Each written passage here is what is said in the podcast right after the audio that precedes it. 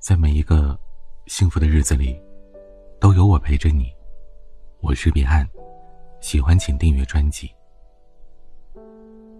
今天分享一个刚毕业不久的一个男生的故事，是一个真实的故事。在一起八年了，我还清楚的记着我是怎么遇见秦渊的。那时候我高一，正值暑假，打球回来，看他在我家门口吵架。嗯，就是吵架，跟我们家王欢吵架了。王欢是我们家的长毛老狗，地包天的小京巴，呲牙咧嘴的，凶得很。王欢在那汪汪汪，秦渊就报以更加凶狠的汪汪汪，吵的是热火朝天的。我走到了门口。王欢住了嘴，尾巴摇成了螺旋桨。秦渊回头看我，也收起了一脸的凶相，腼腆的冲我笑了笑。我打开了大门，一边往里走一边想：挺好一姑娘，怎么就脑子不太好使啊？我进门坐下吃饭，外面又传来了狗叫声。我妈问：“哎，那姑娘还没走呢？”说：“是啊，我进来的时候门口是站了个小姑娘，咋了？咱们家那南房不是收出来想出租吗？往门口贴了个出租信息，他一个丫头过来问，说她要来住，这院里不是还有你跟你爸这俩男的吗？她一小丫头住进来呀，不太合适。她呢，就你们学校的，你们每天晚上晚自习下那么晚。”还要走这么长一截巷子才能回来，人家一个丫头又不像你，所以呀，我就没答应。我爸说：“哎，那有啥呀？叫天宝一路送回来不就行了吗？我俩咋了？我俩的为人你还不知道啊？你别说住一个丫头，这院里住百十来个丫头，我都不带多瞟一眼的。”我妈翻了个白眼说。你可少臭贫了，你这院里站都站不下百十来个丫头，还住，想的真美。可是最后呢，这个叫秦渊的姑娘啊，还是住了进来。秦渊的姑姑和我父母是老同学，大人们围坐在一桌喝酒吃菜，打了个招呼，他就搬了进来。什么不方便、不合适之类的，就没人提了。秦渊说：“想住在学校附近，上下学节约时间，方便学习。”但事实根本不是这样。他是美术生，不上晚自习，在家也不怎么写字，闲得无聊，把王欢都给洗澡了。他那小屋子里几乎也没什么娱乐设施，他用铅笔把指甲画的是乌漆麻黑，蹭得我一手铅笔黑，把我气得要命。还有。我们那边一排小院都有房子出租，可他偏偏挑到了我家，你说这气人不气人？我一开始以为是他姑姑的缘故，可后来才知道，他在我家找房子受挫，回去跟他姑姑讲了，这才知道有同学这么一层关系。而他最初特别执着于我家呢，是因为我家院子里有一个葡萄架。他路过了，看到葡萄架上的葡萄那么大一嘟噜，绿的晶莹清亮，一看就知道是甜的爆汁，他就挪不动步子了。反正住谁家都是住，住这家还有葡萄吃，他就这样瞅准了我家。后来我很生气，我可是堂堂一米八八的帅气小伙啊，浓眉大眼，阳光开朗的，居然还比不上我家的那葡萄架。后来多少个日夜，他就蹲在我家的葡萄架下面，眼巴巴的盼着葡萄熟。每到这时，我就幻想，如果早几年认识他，她还是个小女孩，我就骗她，只有当我媳妇儿才能吃我家的葡萄。我想看着萝莉的他说：“那好呗，当就当呗。”其实呢，我俩不是他一搬进来就好上的，更接近于日久生情。最开始呢，是一起上学放学走路，我话少，他话多，每天上学回家都是叽叽喳喳的说个没完。因此啊，我也知道了他的很多糗事儿，比如教师节他送班主任一条领带，可班主任胖的连脖子都找不到。再比如今天速写，同桌减肥饿得不行，可他呢却把苹果从背面啃了一半。甚至有时候他还把摇头晃脑说成的是摇头晃奶，等等等等。我俩就这么每天热热闹闹的上学放学，我俩的班里都流传着我们谈恋爱、每天黏在一起的消息。有一天，他又和我走在巷子里，嘀嘀咕咕的念叨个没完。我停下来看他，他也看我。那时是秋天，太阳落得比较早，巷子被暖暖的发红的暮色笼罩着。他头发有点乱蓬蓬的。眼睛又黑又亮，鼻尖儿圆嘟嘟的翘着，穿着一件白衬衫，套着灰色的线衣。因为路上一直在给我讲他学校里的琐事儿，所以他脸蛋通红。我不知道他眼里的我是什么样子的，但我眼里的她，可是一个疯疯癫癫的姑娘，可真好看呀。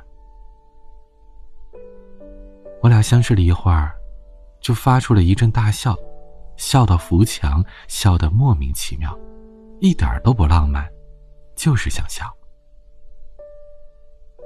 我平复了一下心情，对他说了我已经练习了很多遍的那句话：“哎，大家都说咱俩谈恋爱，咱俩可不能辜负众望啊。”他哈哈哈的笑得很开心，眉眼弯弯。脸带通红。他抬起手拉着我的衣服领子，啥都不说，拽下去就亲，亲完就跑了。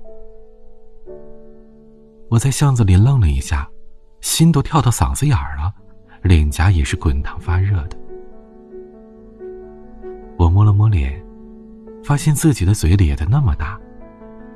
我想收又收不住的开心，根本控制不了。就这么傻笑着站在那儿。过了好一会儿，我才想到跑出去追他，可他已经跑得看不见了，连影儿都没了。我俩的初吻就这么交代了。十七岁的秋天，在一片笑声里，在我从小嬉耍打闹跑过无数遍。通往我家路上的一条巷子里，我的姑娘，她亲了我。后来呢，我们俩高三了，他那么散漫的一个人，在美术集训的时候关了灯，还在卫生间画画，画到凌晨两三点。过年的时候，他回来看我，整个人被包裹在大棉袄里，露个尖尖的小下巴尖儿。我问他怎么瘦了，他说：“哎呀，快别提了，都怪我们那画室伙食太好了，人家出去集训都瘦了，就我整天嚼着吃东西，看着脸瘦了，可实际上啊，腰胖了一圈儿。哎呀，你是看不到呀。丁阿姨说，院里新住进去个学弟，长得好不好看呀？你每天和人家上下学，啥感觉呀？”学校里有没有谣传，说你刚走一个就又勾搭上一个，魅力无敌，男女通日？我用棉手套盖住了他的嘴，他又亲到了我的棉手套上，他住了嘴，咧着一口小白牙笑，笑得暖洋洋的。我突然想起来，我初见他就觉得他的脑子不好使。可不是嘛！一天到晚净傻呵呵的在那儿乐。哦，对对对，经过他的不懈努力啊，他成功的没有考上我俩一起报的大学。他的成绩在美术生里还是算不错的，我建议他可以报几个其他的学校。异地恋的话就异地恋呗，大不了我平时多跑跑。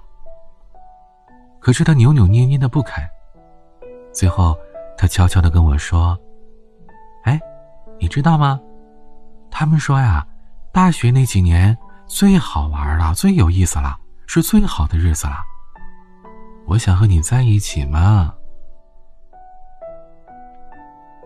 于是，我们本可以在相识的第七年结婚，却因为他的这个要一起度过好时光的念头，我晚了一年才筹备婚事。现在，我终于能把这个傻姑娘娶回家了。当年她死乞白赖的在我家门口要租房子住，现在，她拿着我家的门钥匙。名字在我的户口簿上。当年他在门外缠着我家的葡萄。现在，葡萄架上酸溜溜的、甜蜜蜜的，都是他的。当年他和我家的狗吵得不亦乐乎。现在，我家养的已经是另外一条狗了。见了他，高兴的满院子疯跑，跑完了就躺下来，把自己的肚皮露出来，希望他能挠挠。我和他呢，归根结底，就是千万个普通人之中的两个。你说，最怕一生碌碌无为。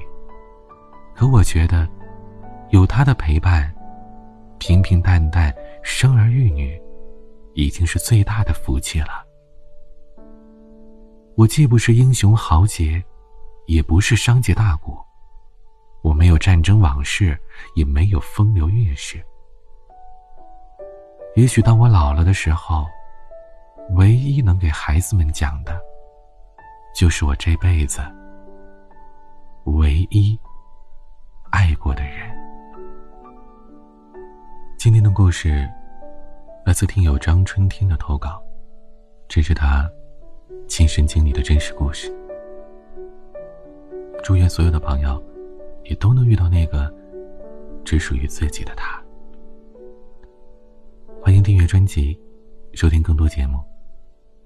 也欢迎关注我的微博和抖音，发私信和我聊一聊。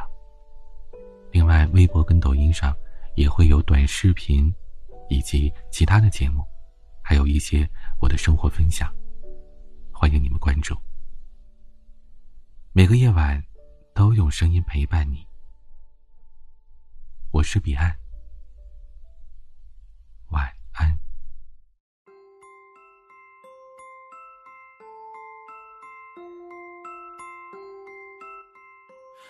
色校服扎马尾的你坐在我单车后面，迎着风，好想回头尝一口你笑容的甜。书本翻页，窗外的夏天想按下暂停的键。学校前的那一家音响店，我还想和你多听一遍。烟花绽放的誓言，许下了闪光永远。橘黄色路灯。